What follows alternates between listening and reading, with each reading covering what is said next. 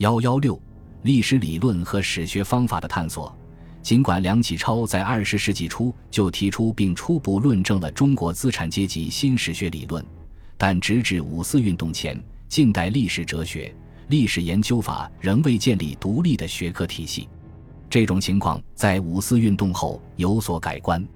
资产阶级史学家一方面从西方输入欧美资产阶级的史学理论和方法，另一方面稍加批判地继承传统的史学文化遗产。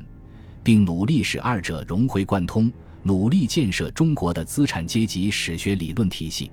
二十世纪二十年代，西方资产阶级史学理论纷纷涌入，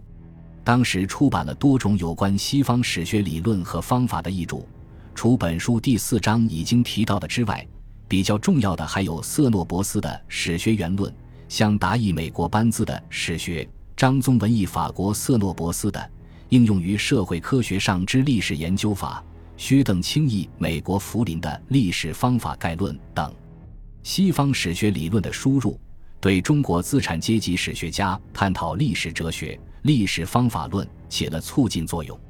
在此基础上，资产阶级史学家写出了一批有关史学原理、史学方法的专著，如梁启超的《中国历史研究法》及其补编和《历史统计法》。李泰芬的《史学研究法大纲》，杨洪烈的《史地新论》，朱谦之的《历史哲学》，何炳松的《历史研究法》和《通史新义》，罗元坤的《史学研究》，卢绍纪的《史学概要》等。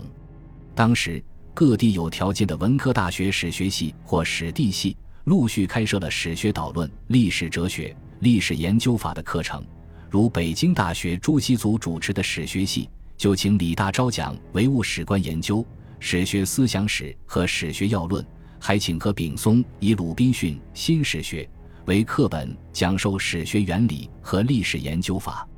二十世纪二十年代，探索中国资产阶级史学理论的主要代表人物是梁启超和胡适。梁启超在新史学理论的基础上继续探索，比较系统地阐述了资产阶级史学理论和方法。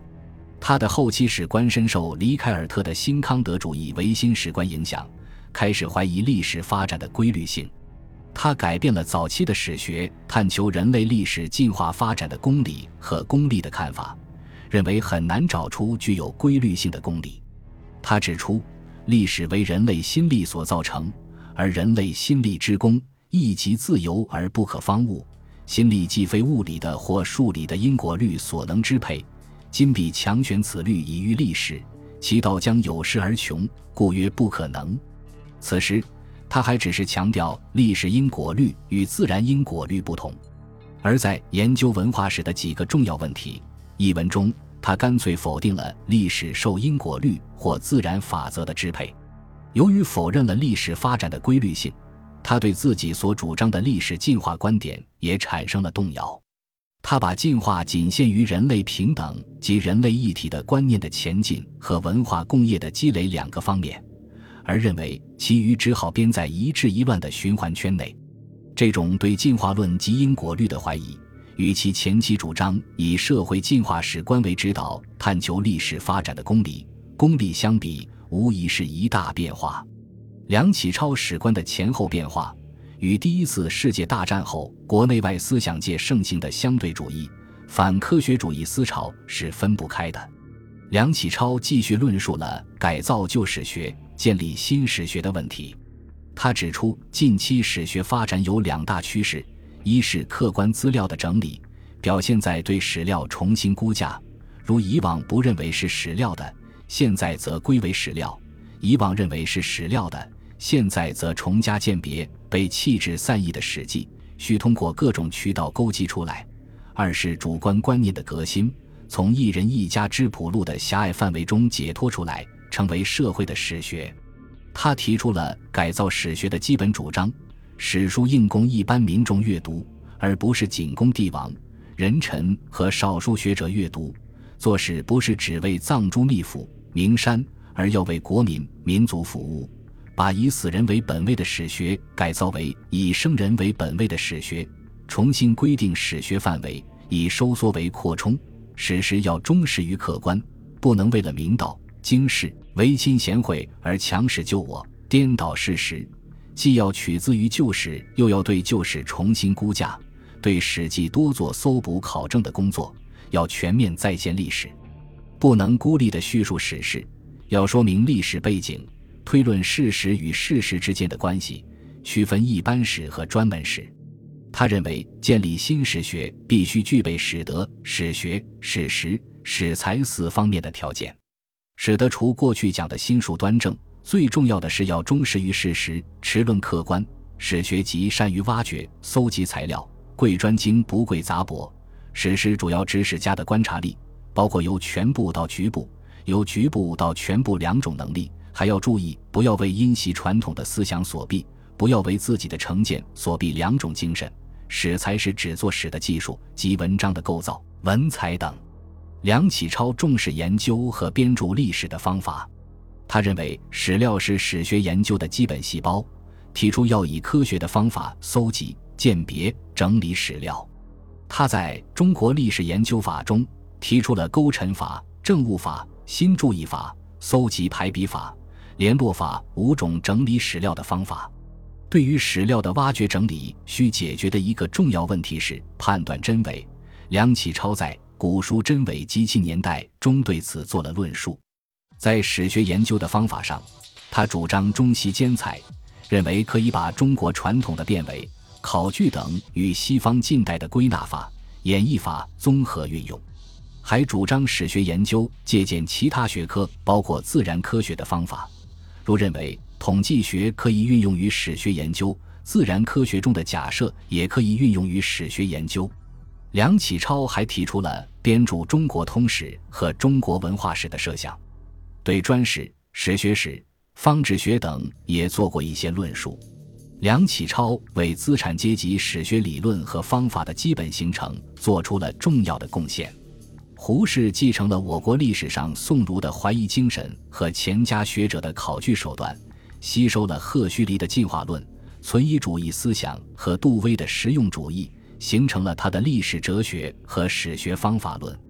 他从实验主义的立场出发，任意解释历史，把历史的发展看成是偶然因素的凑合，就像一个百依百顺、人人涂抹打扮的女孩子。他反对把经济基础作为最后之因，提出思想、知识都可以支配人生观，都是社会历史变动的原因。他主张点滴改良，反对根本解决，反对马克思主义的阶级斗争学说。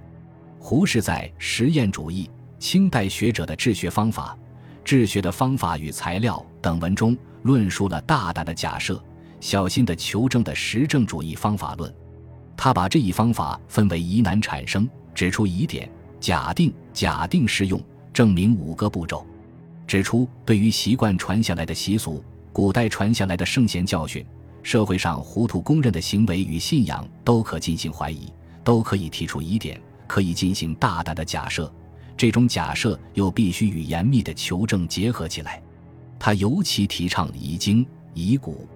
主张对儒家经典持质疑、究谬的态度，而不可无条件的迷信、盲信六经。认为中国上古史凡是缺乏可信资料的，都可以先放过。